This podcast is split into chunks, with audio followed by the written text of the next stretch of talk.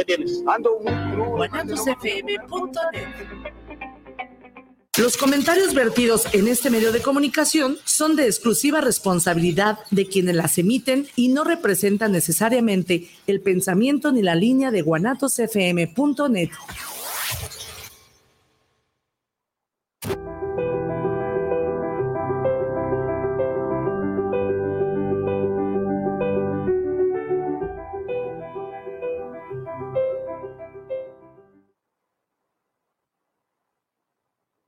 Hola, ¿qué tal? Muy buenas tardes, queridas impropias e impropios de esta tarde soleadita. Eh, sean bienvenidos al, programa. ¡Ah! Aquí está gritando mi celular. Una disculpa. Eh, este es su radio impropia. Esta es una edición más de la radio impropia. Yo soy Pedro Carbagot y pues vamos a platicar el día de hoy de un tema más de poesía, de la poesía que tanto nos gusta, la poesía que tanto amamos y a veces la poesía que tanto nos salva. Y pues bueno, sean bienvenidos. Eh, tengo por ahí unos saluditos que les voy a mandar en un momentito más.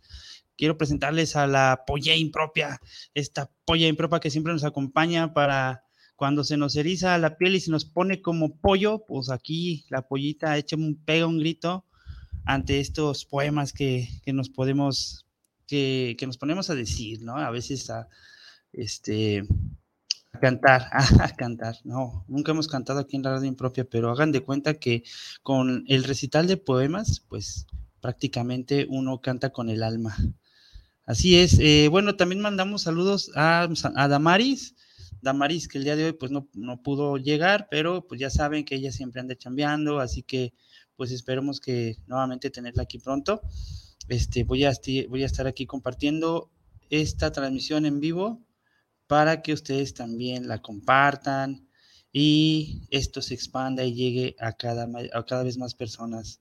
La radio impropia y aquí, bueno, para que estén en redes sociales, eh, se va a dar cuenta de ahorita que comparta de quién vamos a hablar. Hoy vamos a hablar de un poeta un poeta argentino, che. Un poeta argentino que nació en Buenos Aires en 1899. Para sus fans, ya yo creo que ya van a saber quién, de quién se trata. Porque el día de mañana, el día de mañana se celebra su nacimiento, el nacimiento de Jorge Luis Borges. Borges es uno de los poetas más emblemáticos de la poesía latinoamericana. Y pues bueno, vamos a hablar de él en un momentito más. Iniciamos con su vida y vamos a leer su poesía. Vamos a ponernos bien borgianos el día de hoy. Así que quien le guste Borges, pues échenos un, pitazo acá, comente, comente en, en la transmisión en vivo si te gusta Borges, cuál es el poema que te gusta de Borges ¿Qué sabes de Borges? ¿Alguna curiosidad? ¿Algún, algún este, etapa de vida que te llame la atención? Así que pues vamos a continuar. Jorge Luis Borges nace en Buenos Aires en 1899 y fallece en Ginebra, Suiza en 1986. Escritor argentino considerado una de las grandes figuras de la literatura en lengua española del siglo XX. Cultivador de variados géneros que a menudo fusionó deliberadamente. Jorge Luis Borges ocupa un puesto excepcional en la historia de la literatura por sus relatos breves. Aunque las ficciones de Borges recorren el conocimiento humano, en ellas está casi ausente la condición humana de carne y hueso su mundo narrativo proviene de su biblioteca personal, de su lectura de los libros, y ese mundo libresco e intelectual lo equilibran los argumentos bellamente construidos, simétricos y especulares, así como una prosa de aparente desnudez, pero cargada de sentido y de enorme capacidad de sugerencia. Recurriendo a inversiones y tergiversaciones, Borges llevó la ficción al rango de la fantasía filosófica y degradó la metafísica y la teología a mera ficción. ¡Órale! Eso está interesante. Los temas y motivos de sus textos son recurrentes y obsesivos. El tiempo circular, ilusorio o inconcebible, los espejos, los libros imaginarios, los libertinos o la búsqueda del nombre de los nombres. Lo fantástico en sus ficciones siempre se vincula con una alegoría mental mediante una imaginación razonada muy cercana a lo metafísico. Bueno, eh, les comenté que el día de mañana, el día 24, el día 24 de agosto, se conmemora el nacimiento de Jorge Luis Borges y estamos hablando un poquito de su vida, de lo que es su obra. Eh, un poquito de su obra es que Ficciones de, de 1944 y el Alep de 1949 y El Hacedor de 1960 construyen sus tres colecciones de relatos de mayor proyección, a pesar de que su obra va dirigida a un público comprometido con la aventura literaria. Su fama es universal y es definido como el maestro de la ficción contemporánea. Solo su ideario político pudo impedir que le fuera concebido el Nobel de Literatura. Híjoles, esto está un poquito pesado y vamos a ver por qué, pero ¿qué les parece si primero nos aventamos un poema de Borges? Si tú tienes un poema predilecto de Borges, te puedo, te podemos pedir, te puedo, te podemos, yo hablo a nombre de los impropios, que lo pongas, pon título y ahorita lo buscamos. Vamos a ver. Poemas de Borges. Vamos a ver, vamos a ver, a ver qué, qué pollazos nos da el Borges. Aquí está un poema de Jorge Luis Borges y se llama El amenazado. El amenazado, el amenazado. Ah, pero primero vamos a leer comentarios de la radio impropia. Creo que aquí ya nos mandaron un saludito nuestra gente que nos está escuchando a través de Guanatos FM, en donde nos dice Andrea Medina nos saluda, dice saludos para el programa de la radio impropia, mejor escritor no pudiste tener, saludos a Pedro y a Damaris hoy ausente. Así es, Andrea Medina, muchísimas gracias por tus saludos, te mandamos un abracito y sí, creo que es uno de los escritores más emblemáticos y más queridos de nuestra tierra latinoamericana y pues reconocido a nivel mundial. Y este poema se llama El amenazado el amor, tendré que ocultarme o que ir. Es los muros de su cárcel, como en un sueño atroz. La hermosa máscara ha cambiado, pero como siempre es la única. ¿De qué me servirían mis talismanes, el ejercicio de las letras, la vaga erudición, el aprendizaje de las palabras que usó el áspero norte para cantar sus mares y sus espadas, la serena amistad, las galerías de la biblioteca, las cosas comunes, los hábitos, el joven amor de mi madre, la sombra militar de mis muertos, la noche intemporal, el sabor del sueño. Estar contigo o no estar contigo es la medida del tiempo. Ya el cántaro se quiebra sobre la fuente, ya el hombre se levanta a la voz del ave y se han oscurecido los que miran por las ventanas, pero la sombra no ha traído la paz, es ya lo que sé, el amor, la ansiedad y el alivio de oír tu voz, la espera y la memoria, el horror de vivir en lo sucesivo. Es el amor con sus mitologías, con sus pequeñas magias inútiles. Hay una esquina por la que no me atrevo a pasar. Ya los ejércitos me cercan las horas. Esta habitación es irreal. Ella no la ha visto. El, el nombre de una mujer me delata. Me duele una mujer en todo el cuerpo. Oh, no manches. Ah, esto está pollasimodo. Pollazo para el primer poema de Jorge Luis Borges. Se me hace que todos los poemas de Borges los vamos a estar haciendo el pollazo porque, híjole, o sea, vean, escuchen nuevamente el cierre de este poema. Dice, el nombre de una mujer me delata, me duele una mujer en todo el cuerpo. No te pases. O sea, sí, es que tiene razón, pues a veces nos duele toda la mujer en el cuerpo. Pero bueno, vamos a seguir con otro poema más, otro poema chiquito, Vamos a ver si alguien más nos está saludando. Claro que sí, Javier Siria desde la radio impropia, desde Guanatos FM. Que por cierto, saludos a, bueno, gracias a Isra que está aquí en controles. Muchísimas gracias. Al principio no lo mencionamos, pero aquí Israel siempre está aquí con nosotros desde Guanatos FM, siempre al pendiente. Y bueno, Javier Siria nos dice: saludos desde Zapopan, saludos paisano.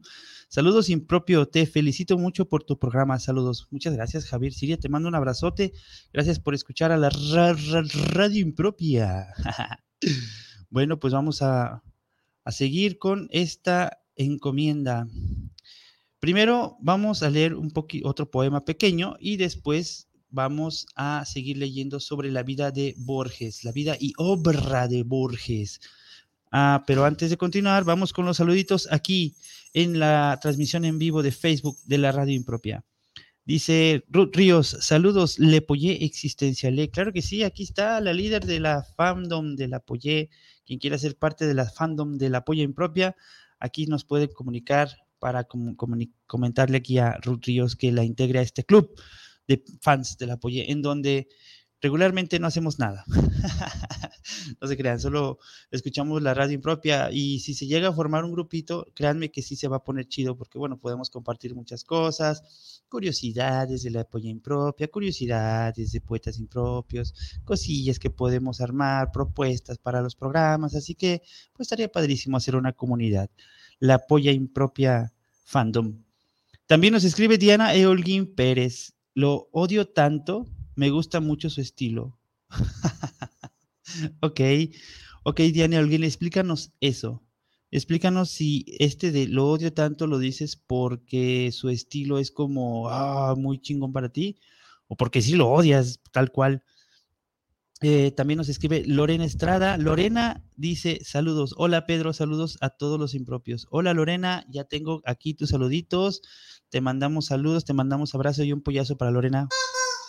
Eh, exactamente, yo hace ratito les pedí a través de mi WhatsApp quien quería que lo saludara y pues Lorena es una de ellas. Así que saludos para ti. Ruth Ríos dice, Borges, el poeta por antonomasía, exactamente. Ah, pues sí, Ruth Ríos es súper fan de Borges. Yo recuerdo que me encargó una libreta impropia. Como ustedes saben, nosotros hacemos libretas con la portada de tu autor favorito. Entonces, Acá Ruth nos encargó una de Borges, sí cierto, sí cierto Ruth, tú eres bien borgiana. Pues vamos con el siguiente poema, está chiquito, para seguir con la vida de este gran, gran, gran poeta. Se llama El enamorado. Lunas, marfiles, instrumentos, rosas, lámparas y la línea de durero, las nueve cifras y el cambiante cero Debo fingir que existen esas cosas. Debo fingir que en el pasado fueron Persépolis y Roma y que una arena sutil me dio la suerte de la almena que los siglos de hierro deshicieron. Debo fingir las armas y la pira de la epopeya y los pesados mares que roen de la tierra los pilares. Debo fingir que hay otros, es mentira, solo tú eres, tú mi desventura, y mi ventura inagotable y pura.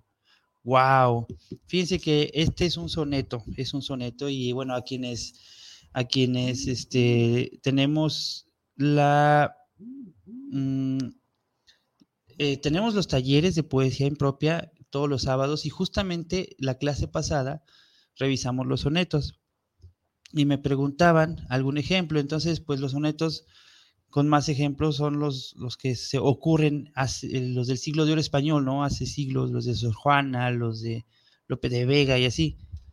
Pero ahora me encuentro con este soneto de Jorge Luis Borges y bueno, ahora lo, me, me, gustaría compartirlo con ustedes y también pues con la clase, ¿no? La clase que vamos a tener la próxima semana. Para quien guste ir, mire, la verdad, ya vamos avanzados, ya va a ser la última sesión la próxima semana, pero la verdad se va a poner chido eh, por si quieren aprender, por ejemplo, temas de derechos de autor, cómo publicar su libro y algunas, algunos temas sobre el uso de figuras retóricas, pues eso también va a estar disponible para ustedes.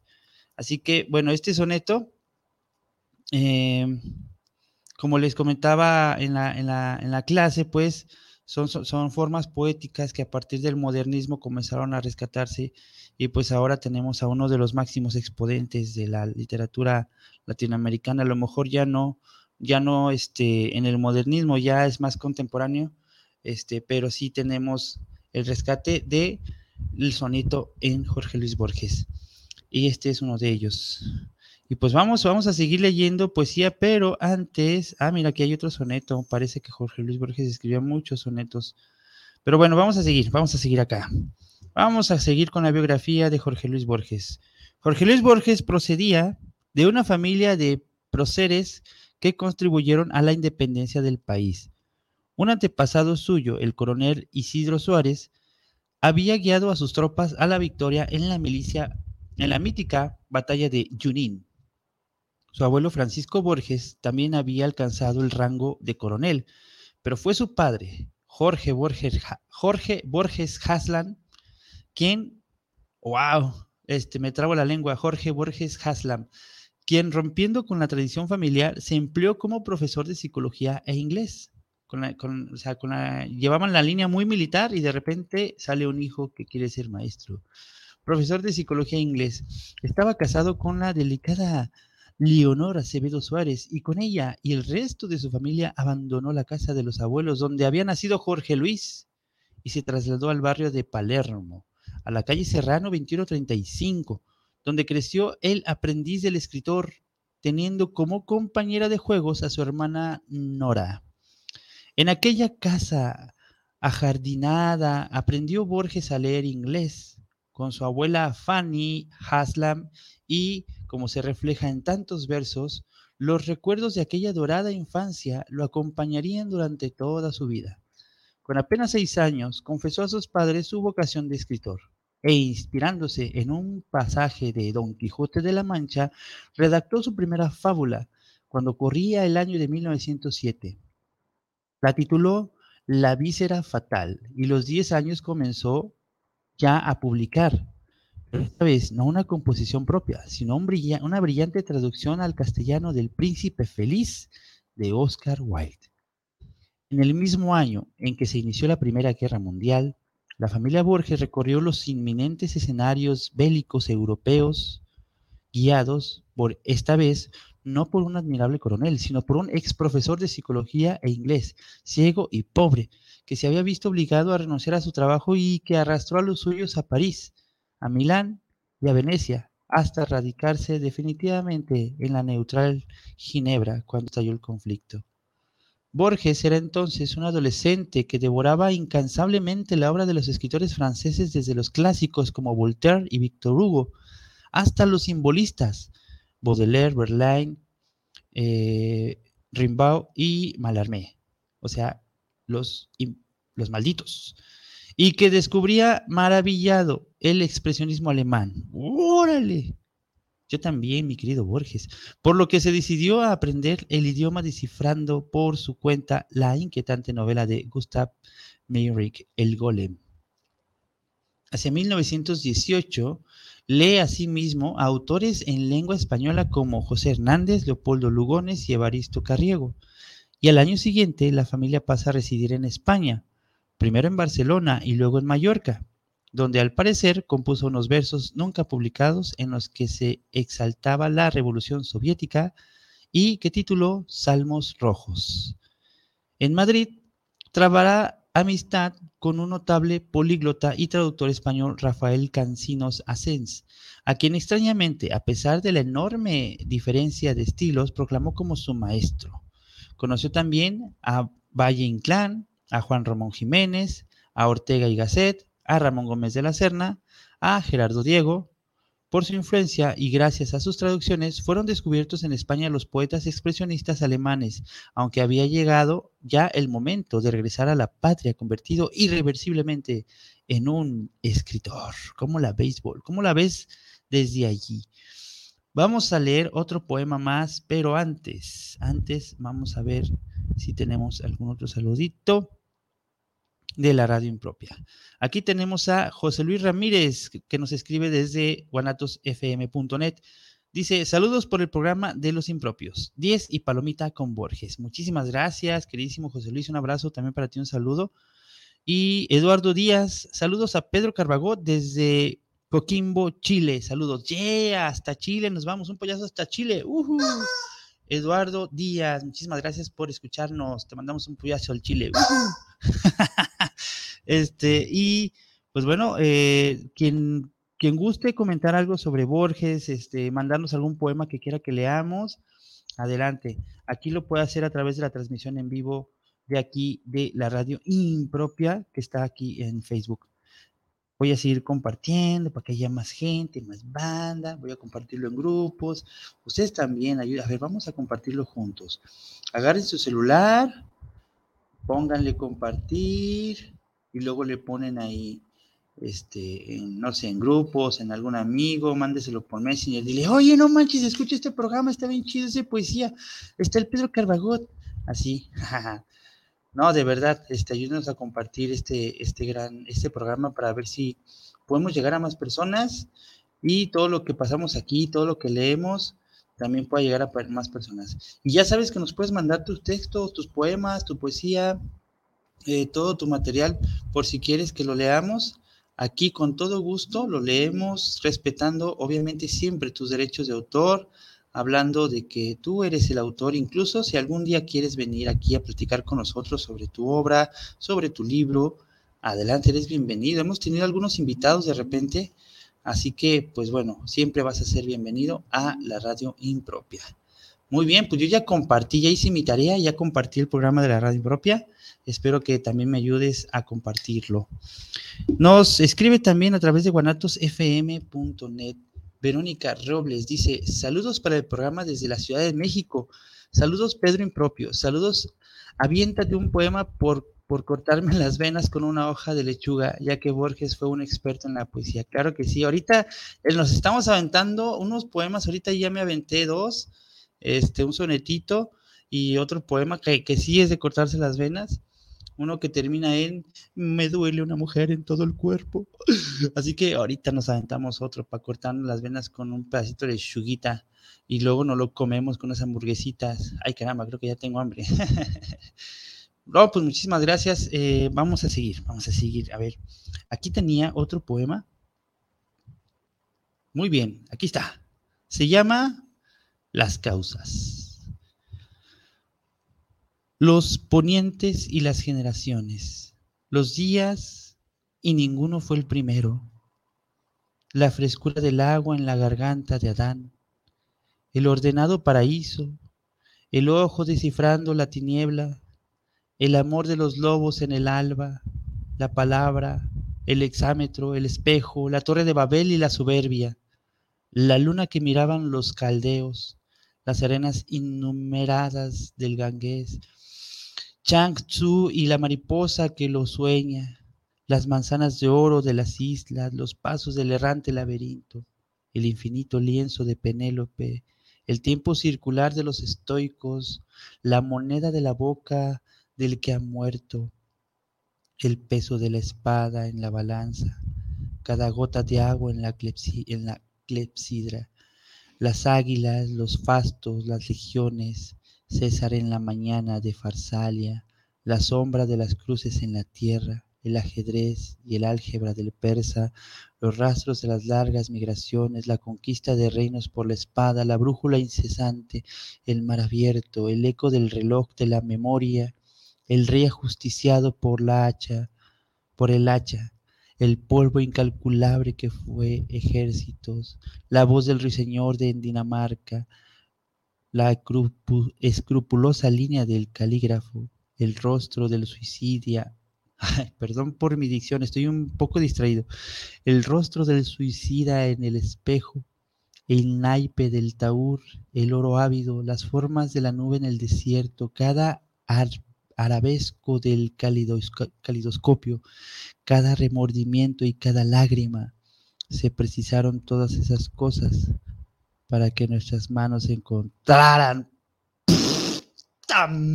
¡Esto está bien, perro! Disculpen que no lo leí bien, ahorita lo voy a leer otra vez, pero fíjense, fíjense, fíjense. Pollazo, pollazo. Porque la verdad, sí se me pusieron la piel chinita con este cierre maravilloso.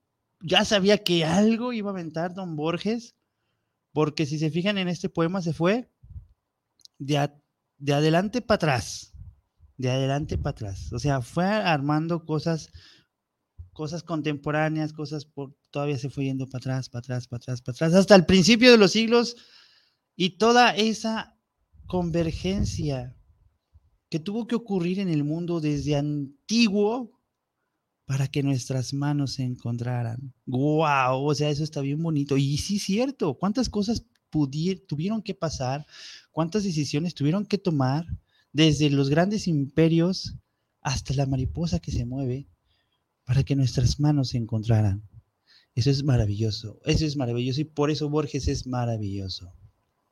Ahora seguimos con un soneto de Borges Dice, ¿dónde estará mi vida, la que pudo haber sido y no fue, la venturosa o la de triste horror, esa otra cosa, que pudo ser la espada o el escudo, y que no fue?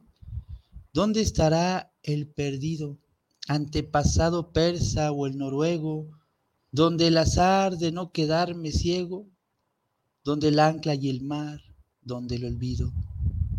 No sé quién soy. ¿Dónde estará la pura noche que al rudo labrador confía? El iletrado y laborioso día, según lo quiere la literatura. Pienso también en esa compañera que me esperaba y que tal vez me espera. Oh, qué bonito. Este es un un soneto más de Jorge Luis Borges. ¿Y qué les está pareciendo el programa? A ver, échenos un comentario aquí en la radio impropia, aquí a través de Facebook Live. Estamos en Facebook como Poetas Impropios, igual en Instagram como Poetas Impropios, pero ahorita estamos transmitiendo solamente por Facebook. También nos pueden mandar un comentario a través de guanatosfm.net para que pues, nos digan si les gusta algún poema de Borges, también nos lo manden y con todo gusto lo podemos leer. Aquí estamos leyendo un poquito de su poesía, su vida. Ahora vamos a ver la juventud ultranista, pero antes, antes, antes, vamos a ir con un intermedio poético con nuestro altavoz impropio. Les pido no se vayan porque vamos a estar aquí. Vamos a pasar uno de nuestros poemas que nos manda nuestra queridísima audiencia impropia, nuestros amados impropios. Y esto es algo de Evelyn Virosk que se llama adultos, a quien mando un gran saludo. Quédense con nosotros. Adelante, Isra. Muchísimas gracias.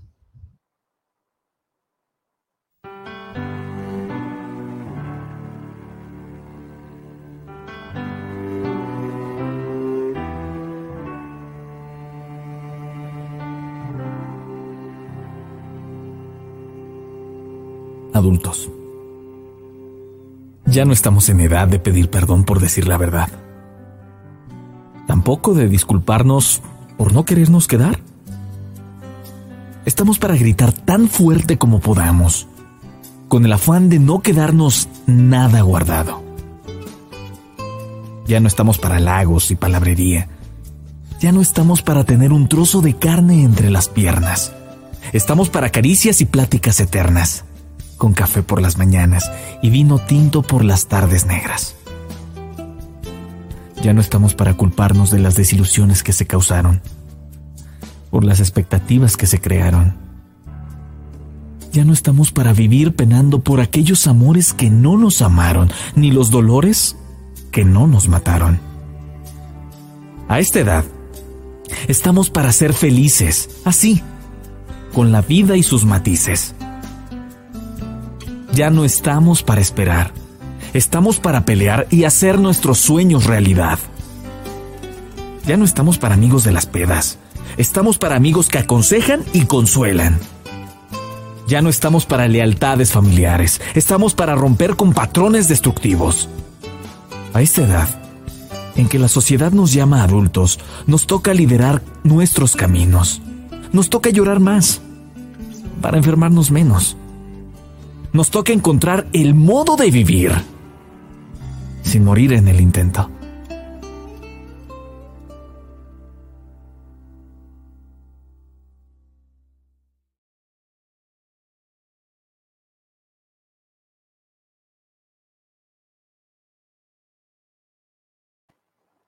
Así es, este es un poema de Evelyn Virosk a quien le mando un saludote y un abrazo muy, muy amoroso y cariñoso. Y bueno, también este, este video es una colaboración de la edición en voz, en audio, de Jorge Romero El Grillo, un locutor muy, muy queridísimo de ahí, de la Ciudad de México, y también de su servidor, a quien pues le fascinó, me fascinó hacer la edición del video Así que pues esto es un trabajo en conjunto con estos, estas dos talentosas personas, Evelyn Virosk, Jorge Grillito, a quien mandamos un saludo, y pues, pues su servidor, que también le encanta estar ahí haciendo desorden con las imágenes. y pues bueno, esta frase, tanto que me gusta tanto, estamos para ser felices, así con la vida y sus matices. Te la regalo para que la reflexiones, para que la vibres y esperemos que algo te pueda comunicar. Gracias, Evelyn Virosk, por tus letras. Y pues vamos a seguir con la biografía de Jorge Luis Borges, La Juventud Ultraísta. De regreso a Buenos Aires en 1921, fundó con otros jóvenes la revista Prismas y más tarde la revista Proa firmó el primer manifiesto ultraísta argentino y tras un segundo viaje a Europa entregó a la imprenta su primer libro de versos, Fervor de Buenos Aires, de 1923. Seguirán entonces numerosas publicaciones, algunos felices libros de poemas como Luna de Enfrente, de 1925, y Cuaderno San Martín, en 1929, y otros ensayos como Inquisiciones, El tamaño de mi esperanza y El idioma de los argentinos, que desde entonces se negaría a reeditar. Órale. Durante los años 30 su fama creció en Argentina y su actividad intelectual se vinculó a Victoria Ocampo y Silvina Ocampo, las hermanas Ocampo. Le presentaron a su vez a Adolf Bioy Casares pero su consagración internacional no llegaría hasta muchos años después. De momento ejerce asiduamente la crítica literaria.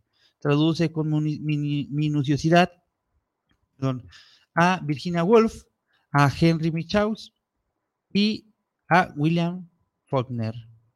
Publica antologías con sus amigos Frecuenta a su maestro Macedonio Fernández y colabora con Victoria Ocampo en la fundación de la emblemática Revista del Sur en 1931, en torno a la cual se moverá lo mejor de las letras argentinas de entonces, Oliverio Girondo, Enrique Anderson Invert y el mismo Bioy Casares, entre otros.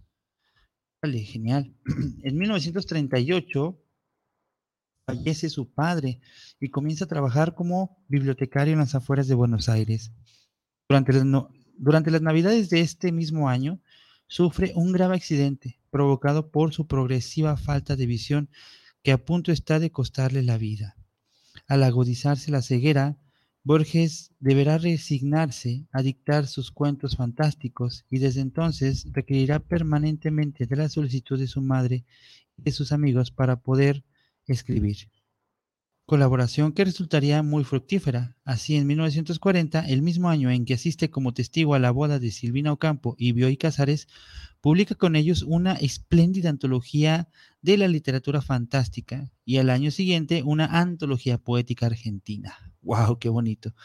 En 1942, Borges y Bioy se, esconden bajo el seudónimo de H. Bustos Domecq y entregan a la imprenta unos graciosos cuentos policiales que titulan Seis problemas para don Isidro Parodi. Sin embargo, su creación narrativa no obtiene el, el momento, el éxito deseado, e incluso fracasa al presentarse al Premio Nacional de la Literatura con sus cuentos recogidos en el volumen El Jardín de Senderos que se bifurcan en 1941, los cuales se incorporarán luego a uno de, de sus más célebres libros, Ficciones con que se inicia su madurez literaria y el pleno reconocimiento en su país. Y así pasa a veces, pero pues también para que le ponen un seudónimo, ¿verdad? Pero bueno, creo que aunque, aunque a veces use seudónimos, de todos modos el estilo se, se puede notar. Aunque, pues bueno, como dice aquí, en 1944 ya empezó a ser un poco más. Más célebre este señor de Borges, el periodismo de Videla del periodismo a Videla, perdón. Pero bueno, vamos a ver quién nos está mandando saluditos. Me parece que por aquí llegó algo, algo, algo. Y ahorita leemos también unos poemas. Alguien nos dice, Jorge Méndez nos escribe desde, nos escribe desde la página de guanatosfm.net. Saludos para el Pedro Carbagot, saludos por llevar este gran espacio. ¿Qué libro recomiendas de Borges? Anda caramba, ¿qué libro recomendamos de Borges? Pues ahorita vamos a hacerles una recomendación dependiendo de lo que estemos leyendo. Fíjate que a Borges, yo he leído solamente estos poemas, pero si alguien del público que nos está escuchando nos puede recomendar algún libro para nuestro radio escucha, con toda confianza y con todo gusto te lo podemos compartir para que puedas leer a Borges. Ah, hemos, hemos dado algunos, este, algunos títulos ahorita y me parece que hay uno que sí se está, perdón, hay uno que sí es muy conocido, y ahorita te lo vamos a decir. Eh, pero bueno, el, el de paronismo a Videla. Ahorita, ahorita te decimos algunos títulos. En 1945 se instaura el paronismo en Argentina y su madre Leonor y su hermana Nora son detenidas por hacer declaraciones contra el nuevo régimen. Habrán de acarrear, como escribió muchos años después Borges, una prisión valerosa cuando tantos hombres callábamos. Pero lo cierto es que a causa de haber firmado manifiestos antiperonistas, el gobierno de Juan Domingo Perón lo apartó al año siguiente de su puesto de bibliotecario y lo nombró inspector de aves. Chale. Aves y conejos en los mercados. Cruel, humorada, humorada e indeseable honor al que el poeta ciego hubo de renunciar para pasar desde entonces a ganarse la vida como conferenciante. La policía se mostró a sí mismo suspicaz cuando la Sociedad Argentina de Escritores lo nombró en 1950 su presidente. Habida cuenta, cuenta de que este organismo se había hecho notorio por su oposición al nuevo régimen. Ello no obsta para que sea precisamente en esta época de tibulaciones cuando publique un libro más difundido y original, el Aleph. Creo que ese es uno de los que te recomendaríamos, queridísimo Jorge, el Aleph, escrito en 1949, eh, ni para que siga trabajando incansablemente en nuevas antologías de cuentos y nuevos volúmenes de ensayos antes de la caída del paronismo en 1955. Qué difícil es esto. En esta, en esta diversa tesitura política, el recién constituido gobierno lo designará el atenor del gran prestigio literario que ha venido alcanzando, director de la Biblioteca Nacional, e ingresará asimismo a la Academia Argentina de las Letras. Enseguida, los reconocimientos públicos se suceden. Doctor honoris causa por la Universidad de Cuyo, Premio Nacional de la Literatura, Premio Internacional de Literatura Formentor, que comparte con Samuel Beckett, Comendador de las Artes y de las Letras de Francia, Gran Premio del Fondo Nacional de las Artes de Argentina, Premio Interamericano Ciudad de Sao Paulo y muchos premios más. Inesperadamente, en 1967, contrae matrimonio con una antigua amiga de su juventud, Elsa Astete Milán. Boda de todos modos menos tardía y sorprendente que la que formaliza pocos años antes de su muerte. Ya octogenario con María Kodama, su secretaria, compañera y Lazarillo, una mujer mucho más joven que él, de origen japonés, a la que nombraría su heredera universal. ¡Wow! Pero la relación con Elsa fue no solo breve, sino desdichada, y en 1970 se separaron para que Borges volviera de nuevo a quedar bajo la abnegada protección de su madre. Ah, chale. Los últimos reveses políticos le sobrevivieron con el renovado triunfo electoral del peronismo en Argentina en 1974, dado que sus inveterados eh, enemigos no tuvieron empacho en desposeerlo de su cargo en la Biblioteca Nacional ni en excluirlo de la vida cultural porteña. Ah, chale. Dos años después, ya fuera como consecuencia de su resentimiento y por culpa de una honesta alucinación, Borges, cuya autorizada voz resonaba internacionalmente, saludó con alegría al derrocamiento del partido de Perón por la Junta Militar Argentina, aunque muy probablemente se arrepintió enseguida cuando la implacable represión de Jorge Videla comenzó a cobrarse numerosas víctimas y empezaron a proliferar los desaparecidos entre los escritores. Chale. El propio Borges, en compañía de Ernesto Sábato y otros literarios, se entrevistó ese mismo año de 1976 con el dictador para interesarse por el paradero de sus colegas desaparecidos. De todos modos, el mal ya estaba hecho, porque su actitud inicial le había granjeado las más firmes enemistades en Europa hasta el punto de que un académico sueco, Arthur Ludwig, manifestó públicamente que jamás recaería el premio Nobel de la literatura sobre Borges por razones políticas. Ahora bien, pese a que los académicos se mantuvieron recalcitrantemente tercos durante la última década de la vida del escritor, se alzaron voces cada vez más numerosas denunciando que sea que esa actitud desvirtuaba el espíritu del más preciado premio literario. Para todos estaba claro que nadie con más justicia que Borges lo merecía y que era la Academia Sueca quien se desacreditaba por su postura. La concesión del premio Cervantes en 1979 compensó en parte este agravio. En cualquier caso, durante sus últimos días, Borges recorrió el mundo siendo aclamado por fin como el que siempre fue, algo tan sencillo e insólito como un maestro. Por razones políticas, Borges no tiene el premio Nobel de la Literatura. Fíjense que eso, eso, no, honestamente yo no lo sabía.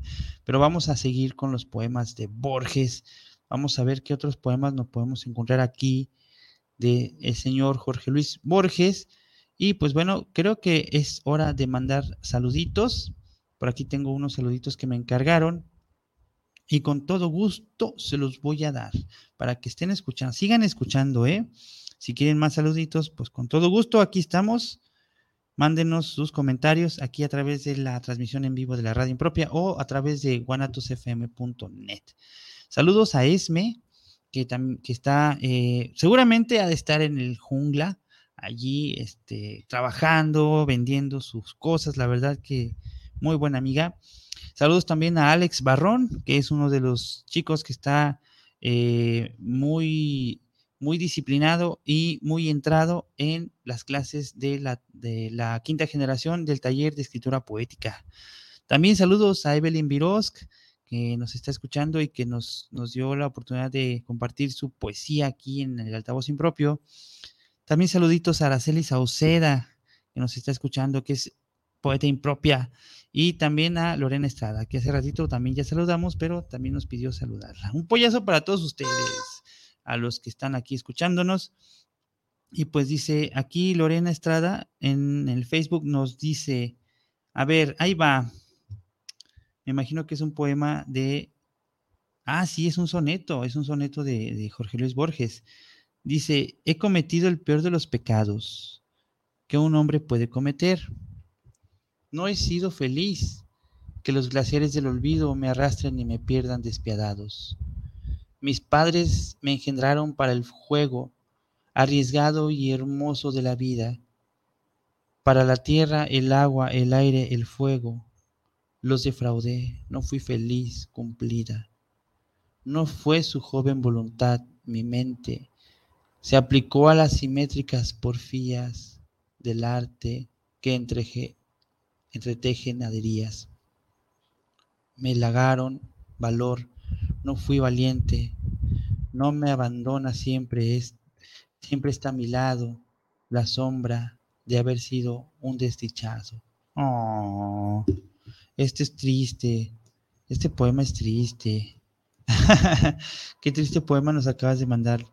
Pero fíjense, la, mm, la forma de escribir sonetos de Borges me llama mucho la atención porque sus versos no los completa en la última sílaba. Los versos, bueno, la línea del verso y la línea del discurso lo completa generalmente en la primera, en las primeras sílabas de los versos siguientes. Entonces, eso se me hace muy interesante de Borges. Aquí dice, también nos escribe Ríos, dice, el mejor libro es ficciones. Ah, mira, para Jorge que nos preguntó este, algunas recomendaciones de Jorge Luis Borges eh, aquí Ruth Ríos nos dice que puedes leer el libro de ficciones, que es el mejor libro de Borges. Según nuestra queridísima radio escucha Ruth Ríos. Y bueno, vamos a seguir con este poema que se llama Ajedrez, que también es un soneto. Pues aquí hay otro soneto, aquí hay otro. Ah, no, este no es soneto. Ajedrez. Es un grave. Ay, perdón. Ahí va otra vez. Jaja. En un grave rincón, los jugadores rigen las lentas piezas.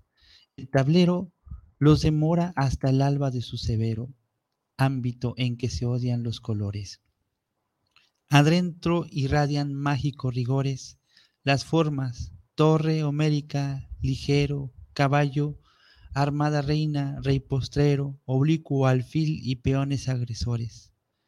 Cuando los jugadores se hayan ido, cuando el tiempo los haya consumido, ciertamente no habrá cesado el rito. En el oriente se encendió esta guerra, cuyo anfiteatro es hoy toda la tierra. El otro, este juego es infinito.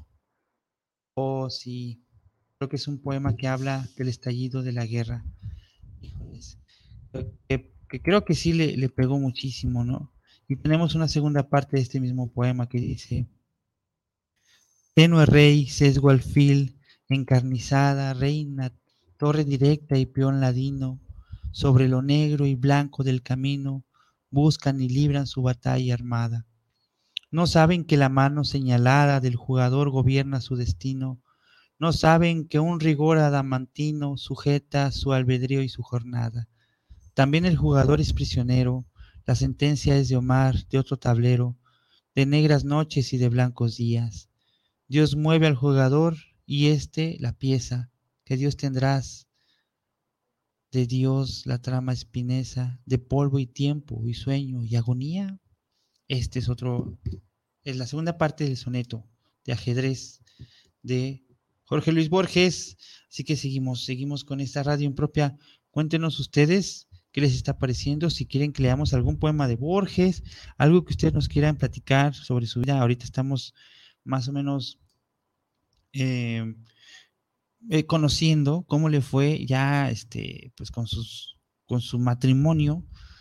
Y pues bueno, ah, aquí nos mandan más saludos. Héctor Robles dice, saludos para los únicos impropios del mundo. Eterno saludos desde Mérida, Yucatán. Ah, muchísimas gracias, Héctor Robles. Único, sí, pues em, fíjate que nosotros queremos que ustedes también se puedan sentir impropios. Poetas Impropios para nosotros no es un grupo o un colectivo cerrado. Poetas Impropios es un pensamiento, es una forma de escribir, es un movimiento que también tú puedes adoptar si quieres. Tú puedes decir, yo soy impropio, ¿no? ¿Por qué? Porque te gusta, te gusta lo que estamos haciendo, porque te gusta también quizás a lo mejor escribir poesía impropia. ¿Cuál es la poesía impropia? Pues miren, déjenme decirles y anticiparles que pronto, pronto, pronto, pronto vamos a sacar un pequeño, podría decirse, mm, pues es un librito que sí vamos a, es una antología de poetas impropios en donde se va a marcar un estilo, se va a establecer un estilo de los poetas impropios para que podamos eh, entender la forma de escribir eh, y pues claro, si alguien más quiere unirse a este movimiento, si alguien más tiene el mismo pensamiento que nosotros, que, que es la libertad en las letras, la libertad de, de, escribir sin tapujos, de escribir con la verdad, ese es un poeta impropio. Así que, pues, para ti, amiguísimo Héctor Robles, gracias, gracias por tu, tu mensaje y por escucharnos desde Mérida. Un saludo y un abrazo hasta allá, hasta Mérida. Aquí tenemos otro poema que se llama El Golem. Dice así. Sí, como afirma el griego del cratilo, el nombre es arquetipo de la cosa en las letras de rosa. Está la rosa y todo el Nilo en la palabra Nilo. Y hecho de consonantes y vocales, habrá un terrible nombre que la esencia cifre de Dios y que la omnipotencia guarden letras y sílabas cabales. Adán y las estrellas lo supieron en el jardín. La herrumbre del pecado, dicen los cabalistas, lo ha borrado, y las generaciones lo pidieron. Los artificios y el candor del hombre no tienen fin. Sabemos que hubo un día en que el pueblo de Dios buscaba el nombre en las vigilias de la judería, no a la manera de otras que una vaga sombra insinúan en la vaga historia. Aún está verde y viva la memoria de Judá León, que era rabino en Praga. Sediento de saber lo que Dios sabe, Judá León se dio a permutaciones de letras y a complejas variaciones, y al fin pronunció el nombre que es la clave, la puerta, el eco, el huésped y el palacio, sobre un muñeco que con torpes manos ladró para enseñarle los arcanos de las letras, del tiempo y el espacio. El simulacro alzó los soñolientos párpados y vio formas y colores que no entendió, perdidos en rumores, ensayó temerosos movimientos. Gradualmente se vio, como nosotros, aprisionado en, en esta red sonora de antes, después, ayer, mientras, ahora, derecha, izquierda, yo, tú, aquellos, otros. El cabalista que ofició de numen a la vasta criatura apodó Golem. Estas verdades las refiere Sholem en un docto lugar de su volumen. El rabí le explicaba el universo, esto es mi pie, esto el tuyo, esto la soga. Y logró al cabo de años que el perverso barriera bien o mal la sinagoga. Tal vez hubo un error en la grafia y en la articulación del sacro nombre. A pesar de tan alta hechicería, no aprendió a hablar el aprendiz de hombre. Sus ojos, menos de hombre que de perro y harto, menos de perro que de cosa, seguían el rabí por la dudosa penumbra de las piezas del encierro. Algo anormal y tusco hubo en el golem, ya que a paso de gato el rabino se escondía. Ese gato no estaba en Sholem, pero a través del tiempo lo adivinó. Elevado a su Dios, manos filiales, las, devociones de su Dios copiada o estúpido y sonriente, se ahuecaba en cóncavas lemas orientales. El rabí lo miraba con ternura y con algún horror. ¿Cómo? se dijo, que puede, cómo que puede engendrar ese penoso hijo y la inacción dejé que se la cordura. ¿Por qué di en agregar a la infinita serie un símbolo más? ¿Por qué a la vana madeja que en lo eterno se devana, di otra causa, otro efecto y otra cuita en la hora de angustia y de luz vaga? en su golem los ojos detenía.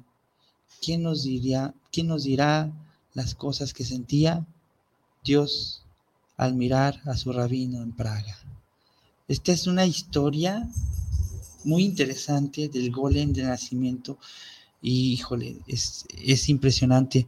Pues bueno, vamos a, a terminar ya nuestro programa de la radio impropia. Espero que les haya gustado esta edición, edición borgiana. Saludos a todos los borgianos. El día de mañana se recuerda su nacimiento, el, nacimiento de Jorge Luis Borges. Y estamos aquí pues muy, muy contentos de haber compartido esta información con ustedes. En 1899 nace Jorge Luis Borges en Buenos Aires. Y pues bueno, eh, les quiero comentar que hubo una, pues estuvo bien chida la, la edición número 64 de Poetas Impropios. Pronto les vamos a comentar dónde va a ser la, siguiente. Y pues también les quiero comentar algo muy chido. Para quienes tengan mascotitas, pronto, pronto vamos a hacer un evento involucrando mascotas y poesía, imagínense. Así que estén al pendiente de nuestras redes sociales. Estamos como Poetas Impropios aquí en Facebook, en Instagram también como Poetas Impropios. Y si quieres inscribir a tu mascota a un evento próximo que vamos a tener de Poetas Impropios, adelante, lo puedes hacer porque vamos a tener un evento de mascotitas y poesía. Pronto les vamos a decir cómo va a estar ese rollo. Y pues también invitarlos a que nos sigan y que también visiten nuestro blog de poesía impropia. Estamos en www.poetasimpropios.org. Si quieres enviar algún texto tuyo, lo puedes hacer a través de la página, de esa misma página, poetasimpropios.org y con todo gusto, bueno, salvo una revisión, una pequeña revisión que hacemos, lo publicamos en nuestro sitio web para que muchas personas que nos siguen y que visitan nuestro blog lo puedan leer con todo gusto. Eh, pues bueno, hemos llegado al final de nuestra transmisión. Los invito también a, las redes sociales de I Am Arte, que también hace, está haciendo muchísima actividad poética en nuestra ciudad de Guadalajara también este, les invito a seguirlos. Y pues aquí, aquí nos quedamos Aquí se queda Israel con los siguientes programas, pero la polla impropia se va directito a la Guzgue. A la Guzgue porque ya tiene un montón de hambre, me acaba de decir. Así que pues nos vemos la próxima semana. Acuérdense todos los martes a las 4 de la tarde, la radio impropia aquí con ustedes. Y pues muchísimas gracias por habernos escuchado el día de hoy. Yo soy Pedro Carbagot y la próxima semana nos estaremos viendo aquí mismo, a la misma hora, en el mismo lugar. Feliz Radio Impropia. Hasta pronto.